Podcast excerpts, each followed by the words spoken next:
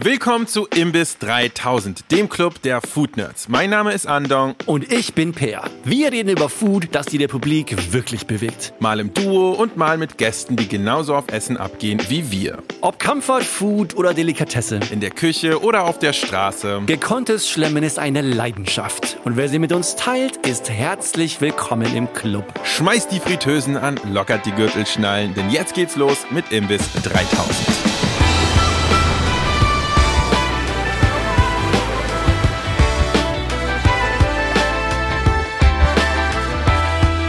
Herzlich willkommen zu Imbiss 3000. Wir sind tief in unserer Staffel, in unserer Mini-Staffel, in der es um Eiscreme geht. Wir haben schon super viel über unsere Vorlieben gesprochen, was es überhaupt für Eis gibt, was unsere Erfahrungen sind, wenn es um Eis geht. Aber es gibt noch ein sehr wichtiges Thema, was wir noch gar nicht behandelt haben, nämlich kauft man sich Eis oder kann man Eis tatsächlich selbst machen? Mein lieber Co-Host Per, hast du schon mal Eis selbst gemacht? Ich habe ja in einer der ersten Folgen schon berichtet, wie ich als kleines Kind mir mein eigenes Fruchtzwergeeis gemacht habe. Das ist count? Also da, die, da, da doch, doch, ich finde, es zählt. Die restliche Antwort auf das Thema ist eigentlich nein, nicht wirklich. Mhm.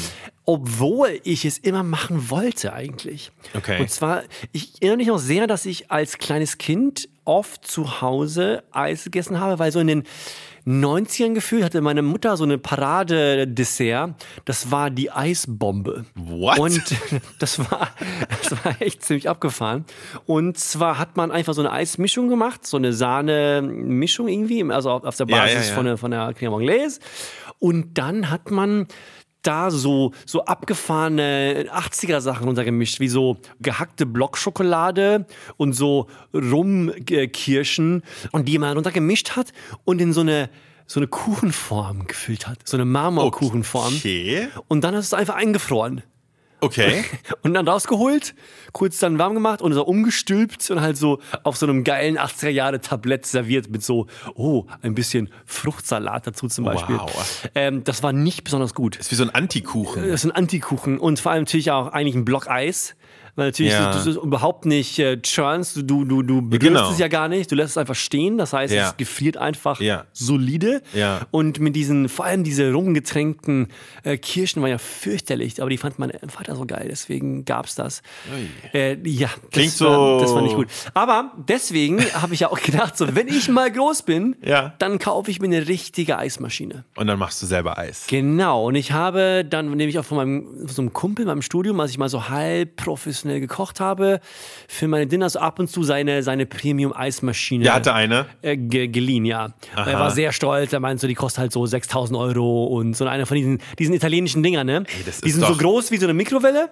Ja, ja, ja. Aber haben so eine Eisschale, die so groß ist wie genau. so, keine Ahnung, da passt so ein halber Liter rein. Ja, ja, super wenig. Und, und das ja. war einfach unmöglich. Und du musst es halt so drei Stunden lang fahren lassen.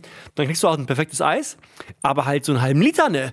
Und dann haben wir es auch zu Hause. Ab und zu weiß ich so, jedes 50 Jahr gefühlt mal so eine Eismaschine gekauft. So eine, so eine, so eine billige, weißt du? Ja, ja, ja. Wo du so die, die Gefrierelemente mal so ins Gefrierfach steckst und dann rausholst und dann machst du halt eigenes Eis. Aber die waren halt nie gut. Nee. Und die funktionieren einfach nicht. Tut mir leid.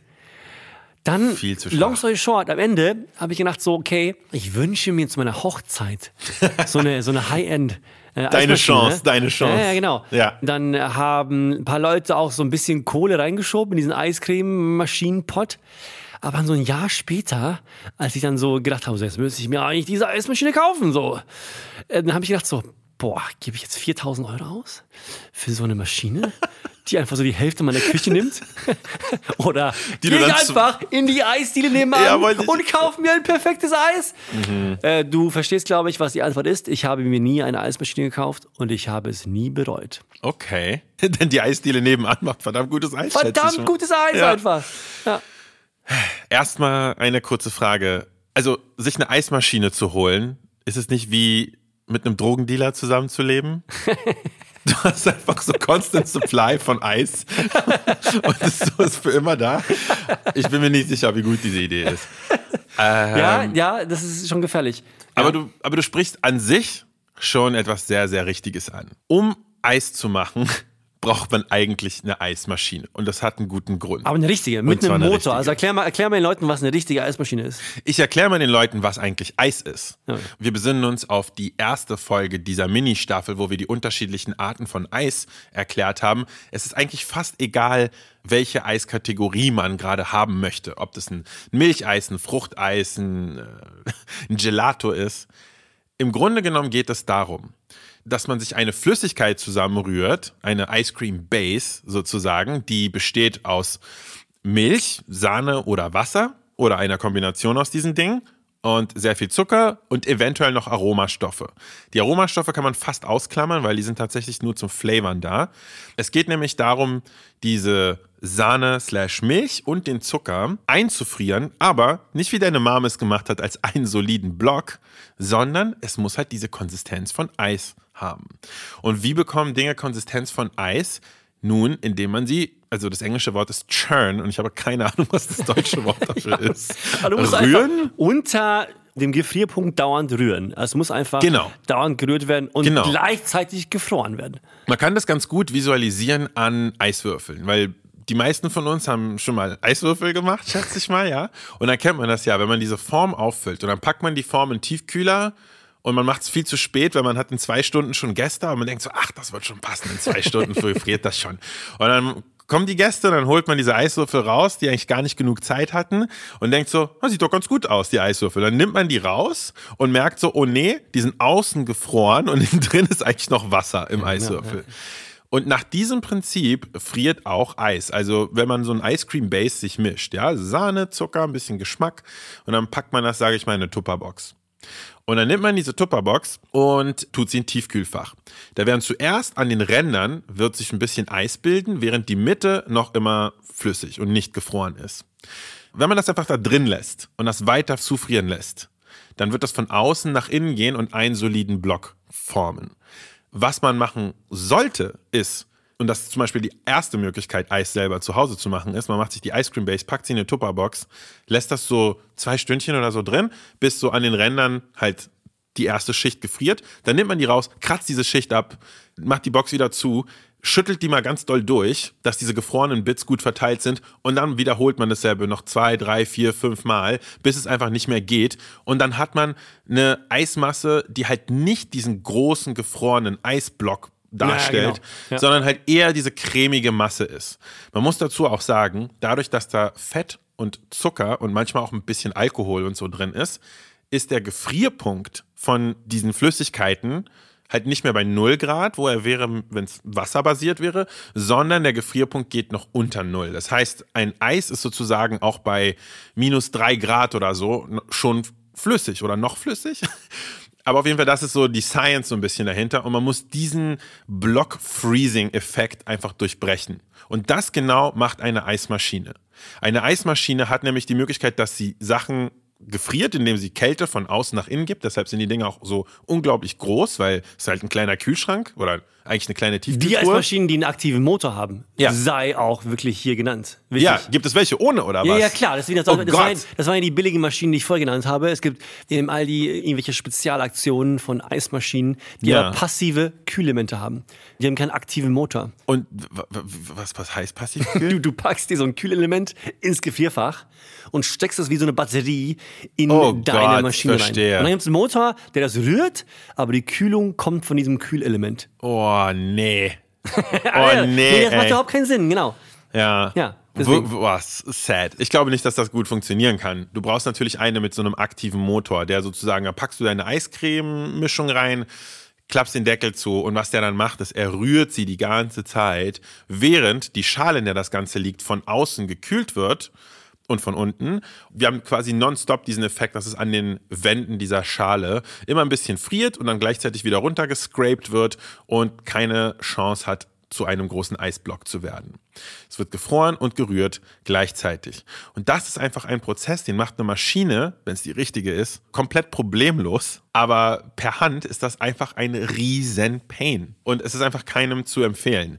Also Ich habe vor, ich glaube, zwei Jahren mal ein Video zu dem Thema gemacht und wollte halt unbedingt einen Workaround finden. Ich wollte unbedingt einen Hack haben, wie man das machen kann.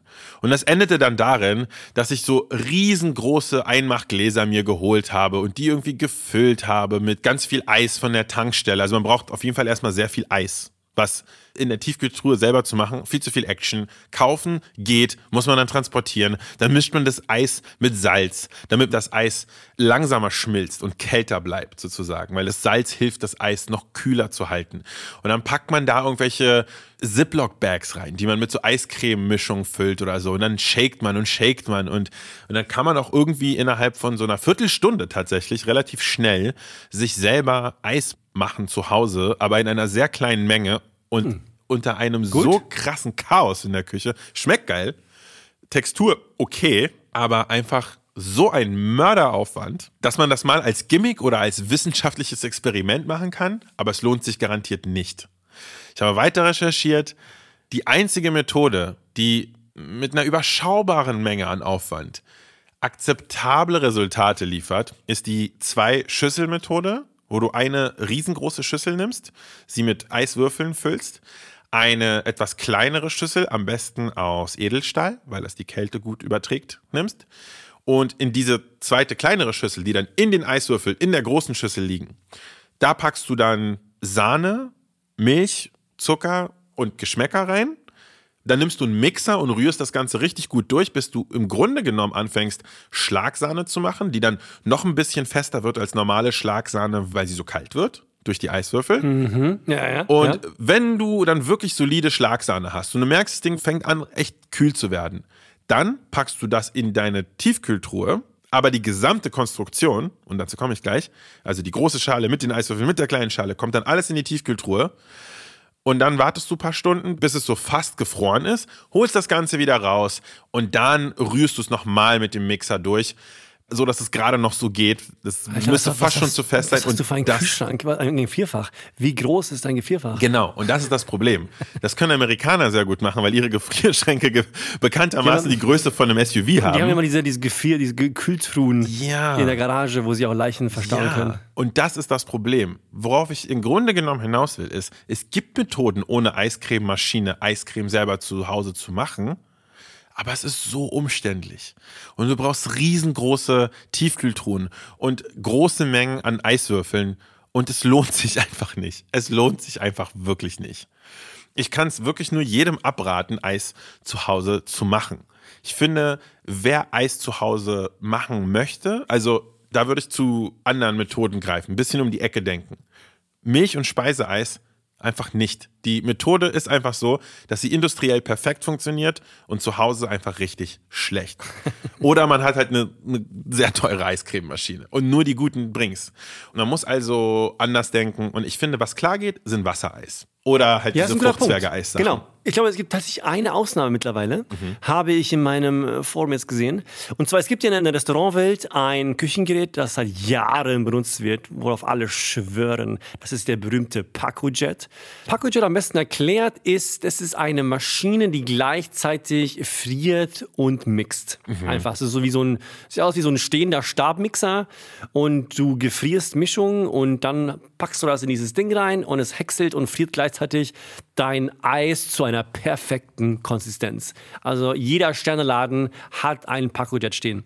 Aber die Dinger kosten halt ein paar tausend Euro. Ich glaube, ah. so, keine Ahnung, drei, vier K oder sowas kostet mhm. Pacojet. Also eigentlich für einen privaten Haushalt nicht wirklich erschwinglich. Mhm. Aber du, mein Lieber, ich weiß ja, dass du ein großer Ninja-Fan bist. Ja. Eine Marke aus den Staaten, glaube ich, ja, die ja, verschiedene ja. Sachen machen. Die haben in diesem Jahr den Ninja Creamy auf den Markt gebracht. Nein. Und das ist quasi eine Pacojet-Kopie. Und die Leute in meinem Forum schwören auf das Ding. Wirklich? Und haben mir Fotos geschickt von den krassesten Eiscremes und Sorbets, die die zu Hause machen. Wo dann wirklich, du frierst quasi Mischungen vorher ein mhm. und dann packst du dir einfach dieses Ding rein und das Ding zerhäckselt und friert das Ding einfach auf perfekte Konsistenz. Und du kannst zu Hause einfach Restaurant-Grade Eiscremes und Sorbets machen. Und ich glaube, das Ding kostet 300, 400 Euro oder sowas. Das ist ja noch Verbraucherkategorie auf jeden Fall Voll. vom Pricing. Voll. Ich glaube, das ist tatsächlich ein kleiner Hack, falls man steil gehen will in dem Bereich. Wir müssen uns mal von Ninja sponsern lassen, Alter. Eigentlich schon, oder? Ninja, can you hear us? Wir schauten die so oft aus, also das ist schon krass. Aber ich, ich meine, muss man auch sagen, wenn sie einfach guten Shit machen, dann haben Ich sie es glaube, halt es auch gibt verdient. auch nichts Vergleichbares auf dem Markt, Nee. tatsächlich, wie ich es dann verstanden habe. Das finde ich geil. Ich kann ja noch mal so Last Thing mitgeben, was auch die vielleicht vernünftigste Version ist. Tatsächlich einfach Früchte in kleine Stücke schneiden und einfrieren. Ja, ja, ich weiß, es ist halt überhaupt nicht dasselbe wie Eis und so. Hey, aber nee, es why ist not? wirklich Ja. relativ lecker. Vor allem, also es ging im Internet auch ganz schön rum. Trauben einfrieren. Es schmeckt tatsächlich sehr, sehr geil. Mega erfischend. Im, Ja. Im Sommer vor allem, wenn es richtig heiß ist. Gefrorene Trauben. Ja, geil. Und das kann man auch mit anderen, also einfach experimentieren. Alles, was man da hat, Ja, so- äh, wird auch nicht schlecht dann und so. Voll. Bam. Habe ich auch schon gemacht mit, äh, mit einer sehr guten Mango. Genau. Mit einer sehr guten Ananas. Also vor allem, wenn die Quali gut ist, ist es äh, super geil. Ja. Und das ist einfach mal vom Effort her minimal. Ihr versaut euch nicht die ganze Küche mit irgendwelchen äh, Sahne, Das Zucker, spart dies, Geld, das dass ihr nicht so. noch eine Maschine habt, die ja wirklich nur, nur eine Sache macht. Ja. Aber ich kann ja verstehen, aber es ist immer der Case, ne? Es ist eine Sache, wenn du es in Berlin sagst, wo du irgendwie so 38 Weltklasse-Eisbuden um die Ecke hast. Mhm. Oder wenn du halt natürlich irgendwo wohnst, wo es keine Eisdiele gibt. Dann ist es natürlich ein anderer Case. Schon, aber es ist ja auch so, dass wenn man Eis einfach kauft, also und das, das ist jetzt, glaube ich, auch nochmal so mein, mein Final Step. Also wer Bock hat, sozusagen individuelle, interessante Eiserfahrungen oder Eis-Experiences, ja, sich selber zu, so, zu machen, ja, dann holt euch doch einfach ein gutes Eis von einem guten Hersteller, was einen relativ plainen Geschmack hat. Vielleicht auch einfach Vanilleeis. Ja. Und dann mixt euch doch einfach Shit rein. Also, man kann sich quasi seine eigenen McFlurries machen, indem man sich einfach ein geiles Vanilleeis holt aus dem eigentlich Laden. geil. Und dann holst du dir Eigenes alles, was du McFlurry. magst. Ja, weißt du, dann holst du dir alles, was du magst, deine Lieblingskekse, fucking Bacon, Wie you würdest, name du, it. wie, würdest du wie, wie würdest du einen eigenen McFlurry machen? Ich sag dir, schneiden. Du nimmst das Eis, du nimmst dir so eine faustgroße Portion raus und dann häckselst du das mit dem Messer. Und du musst schnell sein. Und dann häckselst du das mit dem Messer, weil das sich dann besser verrühren lässt. Weil jeder kennt ja den McFlurry-Löffel. Ja, ne, ja, der, der genau. ja diese komische, eigenartige Form hat. Das liegt ja daran, dass sie mit dem Löffel, dieser Löffel lässt sich ja auf ein Rührgerät aufstecken bei McDonalds. Und er hat diese eigenartige Form, damit der aufgesteckt werden kann. Auf das Rührgerät bei Mac wusste ich nicht. Und das ist- wird halt maschinell gerührt. Und äh, dieses maschinelle Rühren ist halt zu Hause schwierig, aber einfach Eis wirklich schneiden in, in Stücke, in so kleine Eiswürfelgröße Ja. Stücke. Dann lässt sich halt auch alles, was man an Keksen und so untermischt, lässt sich irgendwie geil machen. Und, man, und dann kann man wirklich, ob es jetzt Obst, Früchte, Würdest du es Kekse, danach Schoko nochmal in den Mixer hauen? Nein, würdest du es einfach so mischen? Nö, einfach per Hand mischen mit einer guten, soliden, starken Gabel, weil gefrorenes Zeug, ey, äh, es geht auf die, geht aufs Geschirr, sag ich mal. Das ist mal eine Ice Cream Alright. Experience, die individuell ist und die ohne viel Mühe zu Hause umzusetzen ist. Überzeugt mich gerne vom Gegenteil, aber Eis machen zu Hause, es ist einfach nicht die Action wert. Alles klar. Dann haben wir die Frage geklärt, finde ich. Sehr gut. Andong, vielen Dank für die Expert Opinion. Das äh, war sehr aufschlussreich. Wir bewegen uns Richtung finale Folge in der Mini-Eiscreme-Staffel. In dieser letzten Folge werden wir nämlich den Input von euch integrieren. Wir haben euch gefragt, was sind eure Lieblings-Eis am Stielsorten? Und wir haben euch gefragt, was waren die abgefahrensten Eiscremesorten, die ihr jemals gegessen habt? Wir freuen uns darauf, auf eure Antworten einzugehen. Das hört ihr in der nächsten Folge. Vielen Dank fürs Zuhören. Bis bald. Happy Schlecken und keep it cool.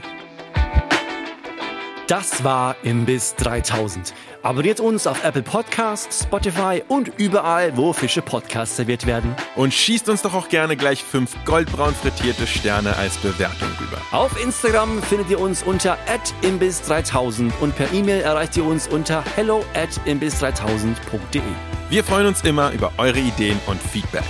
Die Imbiss-Redaktionsleitung ist Rebecca Hoffmann, den Sound und Schnitt macht Sebastian Dressel. Vielen Dank fürs Zuhören. Wir hören uns in der nächsten Folge von Imbiss 3000. Guten Hunger und bis dann.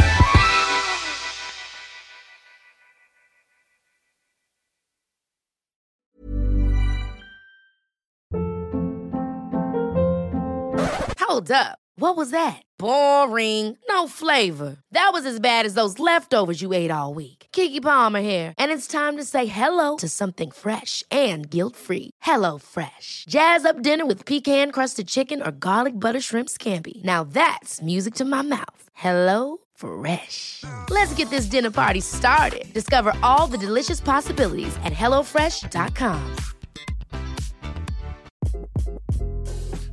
this is Craig Robinson from Ways to Win, and support for this podcast comes from Invesco QQQ, the official ETF of the NCAA. The future isn't scary. Not realizing its potential, however, could be. Just like on the recruiting trail, I've seen potential come in many forms as a coach. Learn more at Invesco.com slash QQQ. Let's rethink possibility. Invesco Distributors, Inc.